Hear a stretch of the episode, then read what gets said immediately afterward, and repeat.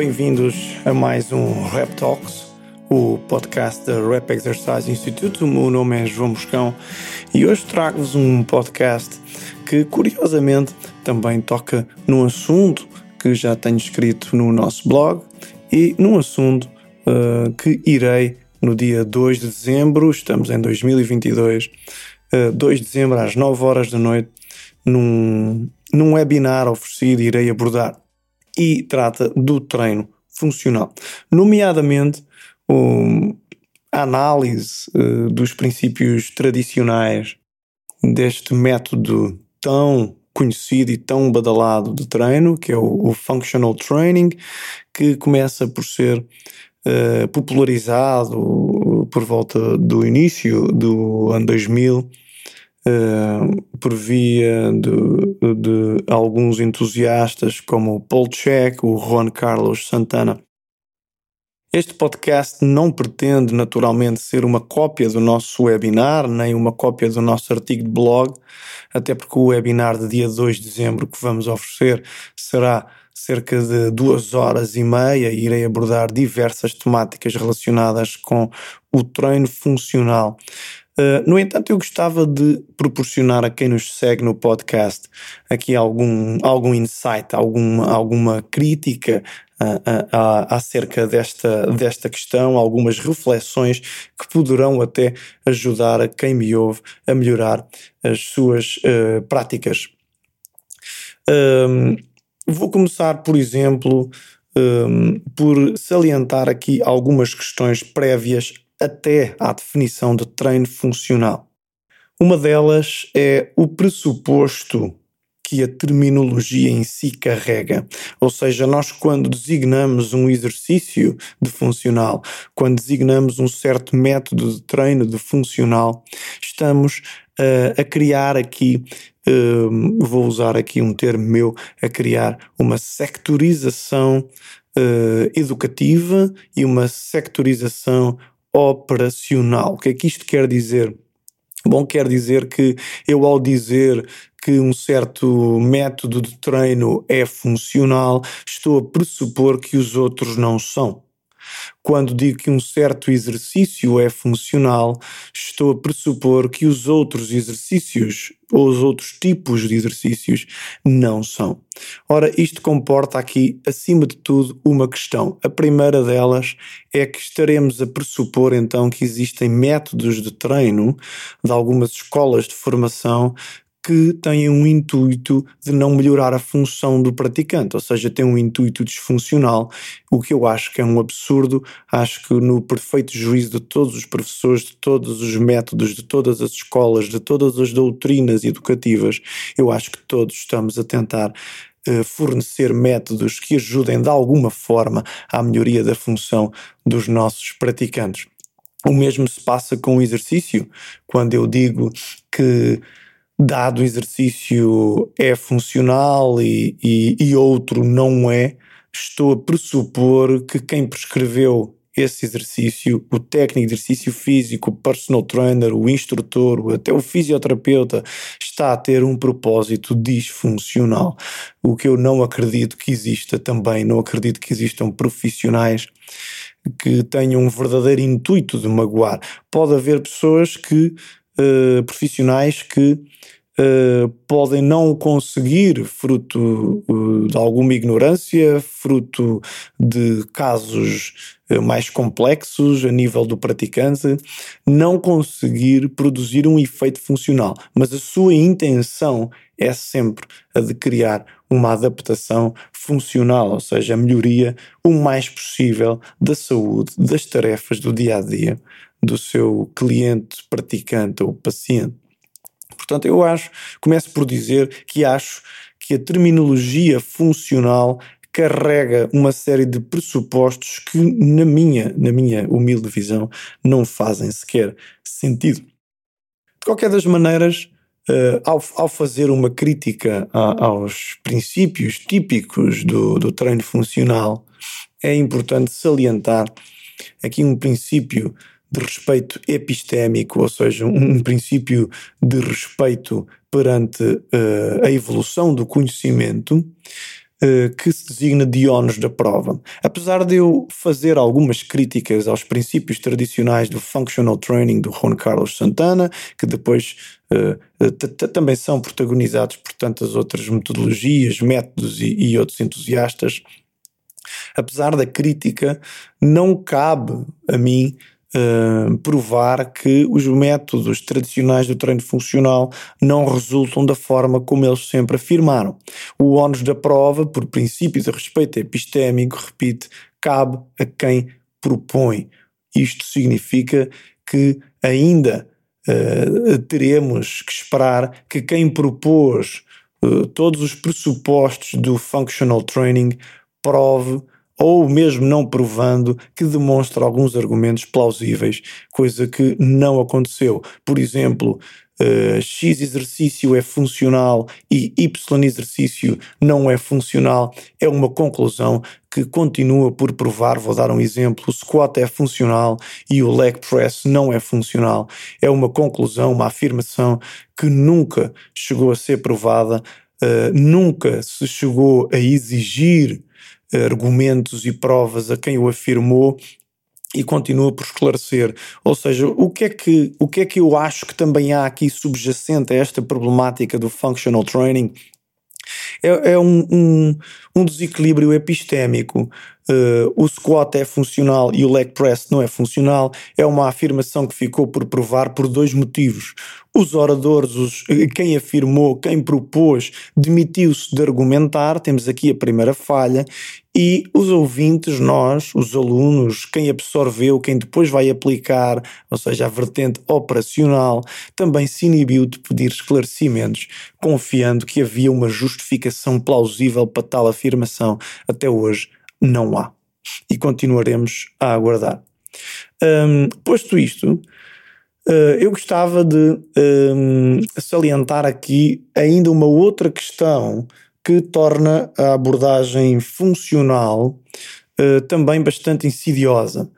Uh, a maior parte dos métodos de treino funcional têm manuais com prescrição de exercícios recomendados para certos e determinados objetivos para melhoria de tal exercício X, para melhoria de coisa exercício Y. Ou seja, há uh, prescrição de exercício. Dou, por exemplo, um, aqui uh, fa faço referência, por exemplo, ao Functional Training do Juan Carlos Santana, publicado em 2016 pela Human Kinetics, que comporta 280 páginas, mais 280 páginas, em que 80 são, uh, cerca de 80 são os fundamentos do método, e depois temos rigorosamente cerca de 200 páginas com exercícios prescritos, exercícios pré-escritos. E a questão que eu lanço já e que irei desenvolver, uh, obviamente, noutros artigos, noutros espaços, nomeadamente no nosso webinar oferta dia 2 de dezembro de 2022 às 9 horas. Um, irei desenvolver melhor, mas eu deixo já o meu ouvinte refletir sobre a seguinte questão: pode um método prescritivo que dá à partida no livro os exercícios a fazer e como os fazer, pode ser um método realmente funcional. Porque o que significa isto é que estamos já a avançar recomendações de exercício sem conhecer de que praticante se tratará, sem saber concretamente quais as suas particulares necessidades. Ou seja, em minha humilde opinião também, não é possível que o treino seja funcional sempre que é prescrito com desconsideração pelo sistema neuromuscular-articular que o vai desempenhar e pelos objetivos, necessidades e expectativas dessa mesma pessoa. Portanto, acabei de apresentar aqui, para quem me ouve, aqui um conjunto de reflexões para tomar em conta, que coloca a abordagem inicial já de treino funcional com algumas reservas. Avanço agora para analisar um dos princípios um, uh, eh, relacionados com um, o treino funcional, que é o princípio da integração. Portanto, há aqui o pressuposto habitual, e isto é transversal a praticamente todos os métodos de treino funcional. Há o pressuposto um, que advoga que se o exercício é integrado é funcional, se o exercício é isolado não é funcional, ou seja, quanto maior, uh, quanto mais articulações em jogo no exercício, quanto mais grupos musculares em jogo no exercício, mais funcional é o exercício, ou seja, mais benéfico, mais útil, melhor, mais transfer para o cotidiano da pessoa.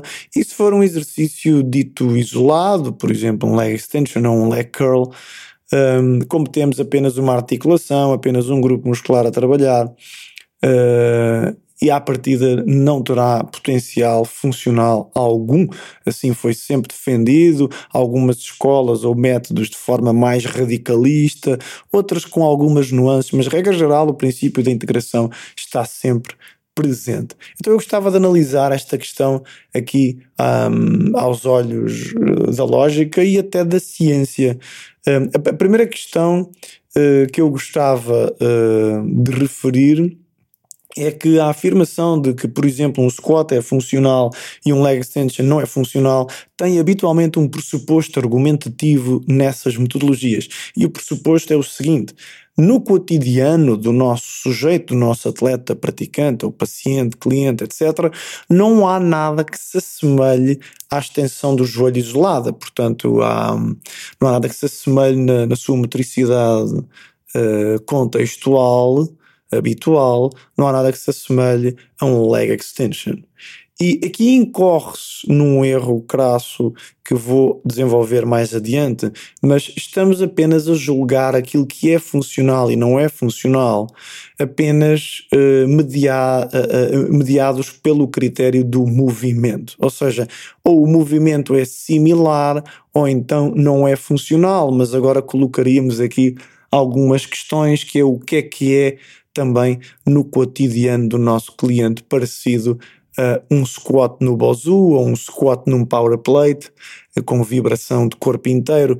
Portanto, há aqui também, já de início, alguma incongruência eh, nos pressupostos do treino funcional, nomeadamente neste princípio da integração. De qualquer das maneiras, com recurso a, alguns estudos de, da área da biomecânica e alguns estudos da área da neurociência, é fácil perceber que a contração muscular e os músculos biarticulares impossibilitam ações que sejam puramente isoladas. E eu vou detalhar isto para o meu ouvinte não se perder. Vamos à questão da biomecânica. Não há nenhuma articulação do corpo humano que não seja cruzada por pelo menos um músculo biarticular, significando isto que não há articulações que quando movam não transfiram força para articulações adjacentes, o que significa que até mesmo quando só uma articulação move, do ponto de vista cinético das forças, há mais que uma articulação a desempenhar a tarefa, apesar de só uma, do ponto de vista cinemático, se estar a mover. Outra questão também interessante, com recurso à anatomia e também à neurologia, nós sabemos que raramente um, o músculo contrai sozinho, porque tem uma série de ligações estruturais com músculos adjacentes por via fascial e raramente o sistema nervoso central manda contrair apenas um grupo muscular. Isso não acontece, eu disse raramente, mas se calhar nunca acontece. Ou seja, nem do ponto de vista mecânico, nem do ponto de vista uh, fisiológico, uh, neural, nem do ponto de vista estrutural, é possível ações puramente isoladas. Ora, a que conclusão nós chegamos aqui? Bom, é muito simples a conclusão. Quando falamos de leg extension, não falamos de um exercício isolado, falamos de um exercício, quanto muito, menos integrado. Ora, a partir daqui, entendemos que a premissa de que os exercícios isolados não sejam funcionais cai por terra na própria definição, porque não existe tal coisa como exercícios isolados pelos motivos que eu já falei.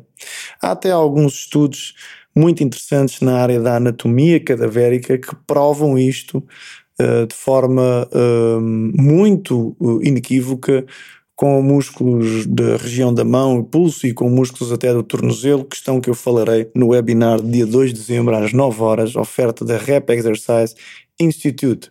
Ou seja, a integração não é senão um espectro. Todos os exercícios são integrados, obviamente que todos os exercícios são integrados e aquilo que estamos a olhar eh, quando tentamos diferenciar um, um, squat de um, de um leg extension, por exemplo, ou um squat de um, de um leg press, estamos a olhar não para exercícios integrados versus isolados, mas sim para um espectro de integração, em que de um lado do espectro temos exercícios com menor integração neuromusculo-articular, onde estaria, por exemplo, o leg extension, e na outra ponta do espectro teríamos o squat, com muito maior Uh, integração neuromuscular-articular, alguns a meio talvez estivesse o leg press com um bom equilíbrio um, entre uh, os dois. Um, de qualquer das maneiras, e aqui salvando um pouquinho a má fama do leg extension, eu não consigo compreender em que é que um leg extension não seria funcional na sua capacidade de melhorar a, a, qualidade contrátil de um grupo muscular que é porventura o maior grupo muscular do corpo humano. Ou seja, uh, as adaptações fisiológicas que acontecem no leg extension, no quadríceps, adaptações estruturais, adaptações neurais, adaptações químicas, até adaptações cognitivas, eventualmente, não se esgotam no leg extension, não se esgotam na prática do leg extension. Ou seja, a densidade mitocondrial que se conquista no quadríceps durante a prática do leg extension, uh, o aumento das reservas de glicogênio, o aumento uh, da, da eficácia de utilização do cálcio, uh, o aumento da velocidade ou da eficácia da enzima ATPase, a, a, a, capacidade de melhor trocar entre sódio e potássio, a aproximação do terminal nervoso à placa motora do músculo, ou seja, todas as melhorias um, contráteis que decorrem de sistemas químicos e neurais que eu conquisto no quadríceps, no leg extension, não ficam no leg extension quando eu vou correr, ou não ficam no leg extension quando eu faço um squat ou quando vou caminhar. Há um conjunto de adaptações que se conquistam no tecido e na comunicação desse tecido com o sistema nervoso central que seguem naturalmente com a pessoa. Estou aqui a dizer que mesmo porventura pouco que fosse o transfer para a vida real, que não é pouco, já, já, já vou falar disso, mas mesmo que fosse pouco, há sempre transfer positivo para a motricidade cotidiana do nosso praticante a partir de uma coisa, entre aspas, tão simples como se julga que é, uh, como é um leg extension. De qualquer das maneiras, por exemplo, sempre se acreditou que o leg extension colocaria mais stress no ligamento cruzado anterior do que uh, os seus substitutos mais integrados, por exemplo, o lunge ou o squat, o que não é verdade. A literatura científica demonstra que o leg extension não coloca mais stress no LCA do que outro tipo de exercícios. Também se suspeitou durante muito tempo que colocaria maior força de compressão entre a rótula e o fémur. Também não é verdade. E Uh, no que respeita à, à, reabilitação no joelho, por exemplo, após a artroscopia, tem-se demonstrado na literatura científica fundamental até incluir o leg extension no rol de exercícios terapêuticos pós-operatório. Tem, por exemplo, também correlação positiva com a velocidade, ainda que não muita, mas tem alguma, alguns estudos a reportar isso. Também melhora a altura do salto e a habilidade de remate em atletas de futebol e tem efeitos na força e hipertrofia similares a um squat e um leg press, efeitos no quadríceps, obviamente. Ora, aquilo que estamos aqui a olhar é, é para um histórico de um exercício que praticamente foi abolido de tudo que é metodologias, quer terapêuticas, quer de, de treino esportivo, quer de treino recreativo, abolido sobre um conjunto de pressupostos que começou pelo não ser funcional e foi por aí afora descambando por se achar que até seria lesivo para isto, aquilo e aquilo outro, e afinal não, nem a lógica nem a literatura científica justificam tais afirmações. Ora, na realidade, aquilo que nos interessa entender no que respeita ao princípio da integração é que temos um espectro. E depois de avaliarmos realmente o nosso cliente, descobrir que capacidades ele tem do ponto de vista motor, Uh, descobrir o que é que ele necessita, o que é que ele quer, o que é que ele espera, o que é que ele precisa, uh, aí sim poderemos uh, olhar para o nosso leque de oferta técnica de exercícios e tentar entender então qual a melhor solução para ele, se seria um leg extension, começando no início do espectro de integração, no mais simples possível, ainda que integrado no leg extension, se seria um um leg press, se seria um squat, se seria um lunge, se seria um one leg squat. Portanto, fiz aqui um avanço em, em escada ascendente de complexidade de integração, sendo que todas estas quatro ou cinco alternativas que eu dei são todas elas integradas e nunca isoladas.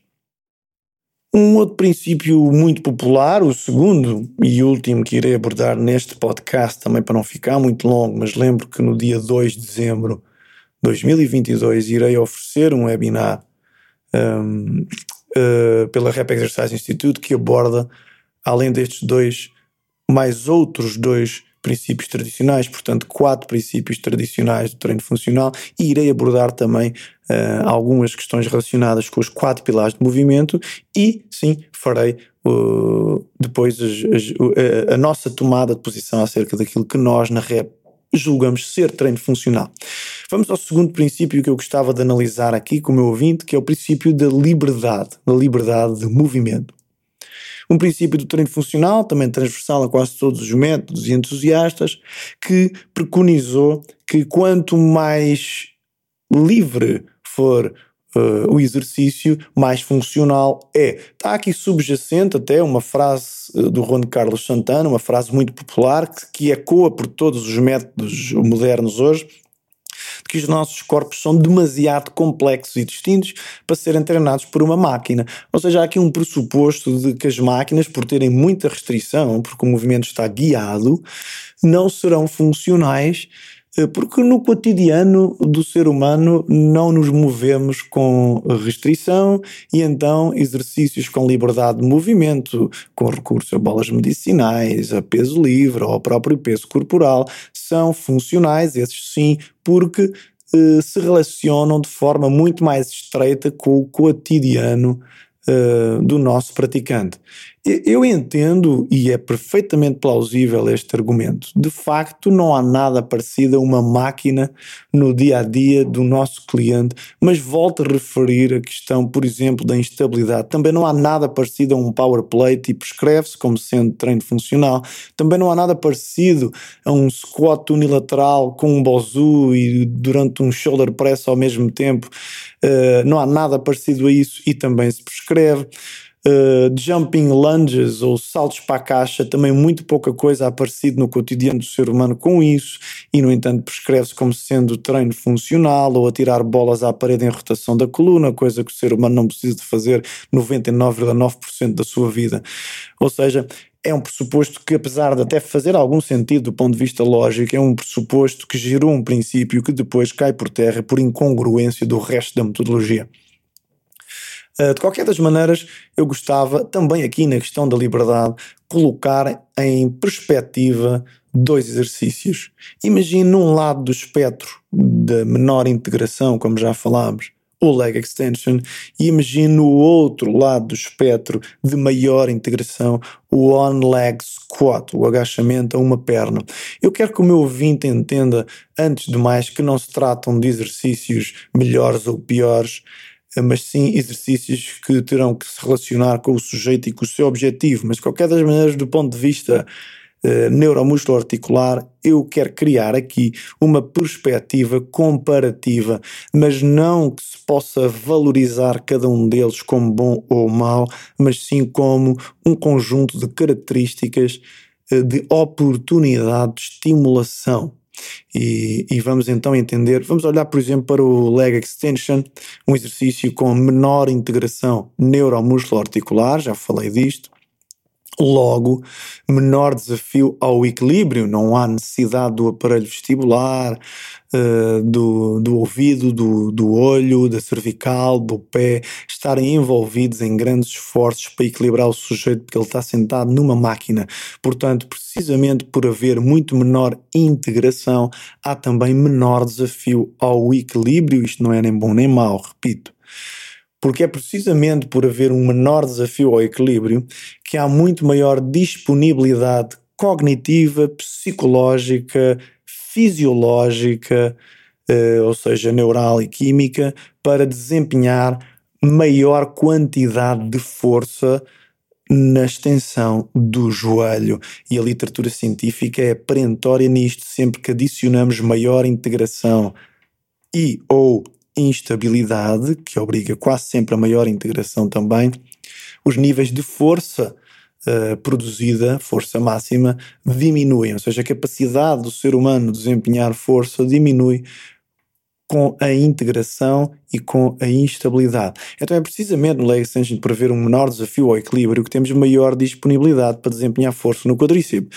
Isto, novamente, não é nem bom nem mau, mas é uma oportunidade para nós podermos focalizar o nosso estímulo naquele tecido se eh, quisermos focalizar o nosso estímulo naquele tecido e durante o webinar irei apresentar alguns exemplos em que isto pudesse ser útil, mas lembro-me, por exemplo, sempre que há uma artroscopia ao joelho, em que o paciente padece de uma condição que clinicamente é designada de inibição muscular artrogénica no quadríceps, o leg extension revela-se extremamente útil para esta questão porque não provoca uma distração de, uh, do estímulo, não provoca, uma, perdão, não provoca uma dispersão do estímulo, não provocando uma distração do sujeito para coisas que não interessam, ainda pelo menos, focalizar.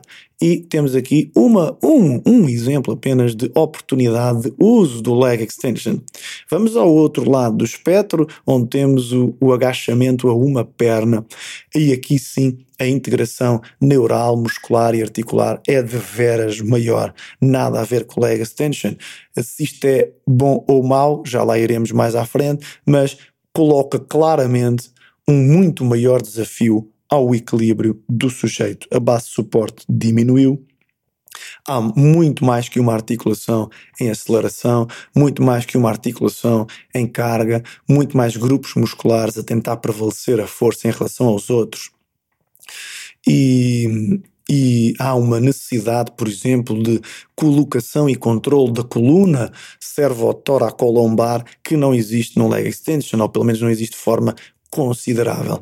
Este maior desafio ao equilíbrio vai provocar precisamente uma menor quantidade de força máxima disponível. Apesar de termos mais grupos musculares a desempenhar atividade, temos em cada um deles menor força disponível, fruto do gasto, entre aspas, neural que tem que se ter a cuidar de todo um corpo em desequilíbrio. Para algumas pessoas que me ouvem, se concordaram com o que eu acabei de dizer do leg extension, talvez estejam a achar que isto é uma má característica, mas também não é uma má característica, porque o one leg squat é, por exemplo, uma oportunidade de tornar o meu estímulo disperso, precisamente, e focar uh, o cliente na melhoria de um objetivo relacionado com a sincronia interarticular, sincronia intermuscular, a coordenação neural entre várias regiões do corpo, uh, o posicionamento do corpo no seu todo, no espaço, ou seja, temos aqui uma oportunidade de estimulação que não é nem melhor nem pior que a do leg extension, mas são oportunidades distintas. O que há a fazer em relação a esta questão do princípio da liberdade, novamente, é colocar o cliente num espectro. Uh, porque reparem, quando nós olhamos para um one leg squat e achamos que estamos a treinar com liberdade de movimento, estamos a cometer um equívoco por ignorância muito grosseiro. Temos várias restrições, mesmo quando fazemos um squat e não estamos atrelados a uma máquina, temos muito mais restrições, mas também temos restrição num one leg squat. Por exemplo, o nosso cérebro não nos vai deixar ou uh, uh, ou está insano, mas em condições sanas, não nos deixa retirar o nosso centro de gravidade fora da nossa base de suporte. E no caso do One Leg Squat, a nossa base de suporte agora ficou a ser apenas um pé, ou seja, a base de suporte diminuiu consideravelmente e o nosso, a nossa, o nosso sistema de manutenção subconsciente do equilíbrio, que no fundo é manter o centro de gravidade sob a base de suporte e manter todos os segmentos o mais equilibrados possível entre si, não nos permite certas movimentações. Veja-se, por exemplo, o caso de pessoas que tenham uma desproporção intersegmental óssea considerável, por exemplo, um fémur muito maior do que uma tíbia em comprimento. É, são obrigados a projetar o joelho para a frente uh, de forma talvez desmesurada, se calhar são obrigados a inclinar a coluna, o tronco muito para a frente durante este squat, provavelmente serão obrigados a fazer flexão toracolombar durante o one leg squat, Uh, imaginem que além disto a pessoa também tem pouca dorsiflexão e ao agachar, como não tem muita dorsiflexão e o corpo está a ficar todo lá atrás para não cair, é pura e simplesmente impedida pelo sistema nervoso central de descer mais, perdendo amplitude como se estivesse trancada numa máquina. Estou-vos a dar aqui, ouvintes, alguns exemplos de situações que podem acontecer e são situações provocadas de forma intrínseca ao sujeito, fazem parte da sua anatomia, da sua cinemática, movimento, da sua cinética, forças, se houver desequilíbrios eh, de, de contratilidade muscular, por exemplo, que obrigam o sujeito, apesar de estar numa situação não atrelada, não restringida a uma máquina, obrigam-no a certos caminhos do movimento, obrigam-no a certas amplitudes, obrigam-no a certa velocidade. Obrigam-no. O que é que eu quero dizer com isto? Que não existem exercícios sem restrição, tal como não existem exercícios isolados. Ou seja, neste princípio também estamos a olhar para um espectro um espectro de restrição. Não há exercícios absolutamente livres.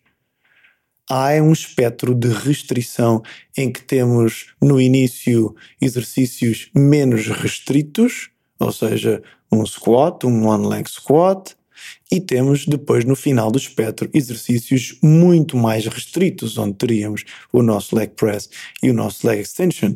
Novamente, de quem se trata e qual o objetivo, assim será a nossa escolha.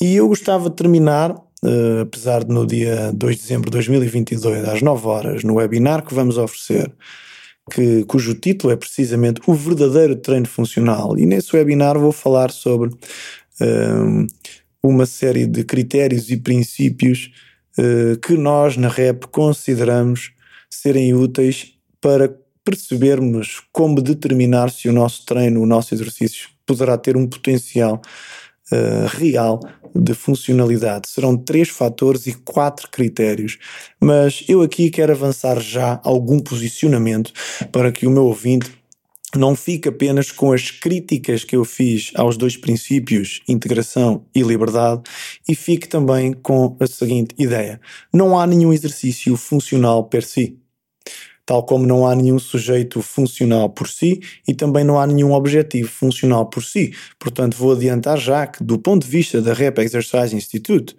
e, e isto à luz da lógica e, e, e da ciência da, uh, do aparelho, do sistema neuromuscular articular, nós afirmamos que a funcionalidade não diz respeito a um exercício, nem ao sujeito, nem ao objetivo, diz respeito ao contexto todo. Ou seja, o potencial funcional de um exercício depende da forma como o exercício está construído. Ponto número um. Depende também da relação que esta construção de exercício tem com as capacidades do praticante. Ponto número dois.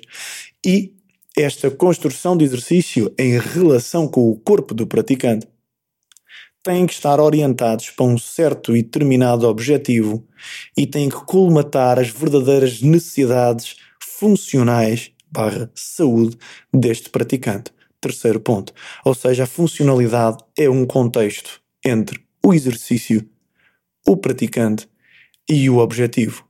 Porque pode o exercício estar muito bem construído e não estar concordante com as capacidades do praticante e não temos um contexto funcional. Pode um exercício estar muito bem construído, estar de acordo com as capacidades do praticante, mas não servir para atingir o objetivo proposto nem colmate nenhuma necessidade funcional de saúde deste praticante e, novamente, não temos um contexto funcional. Para haver potencial funcional, tem que haver harmonia entre exercício, praticante e objetivo. E com esta breve reflexão, despeço-me do meu ouvinte. Obrigado por estar comigo em mais um podcast. O meu nome é João Moscão Bem-vindo à rep Exercise Institute sempre. Um abraço a todos. Até breve.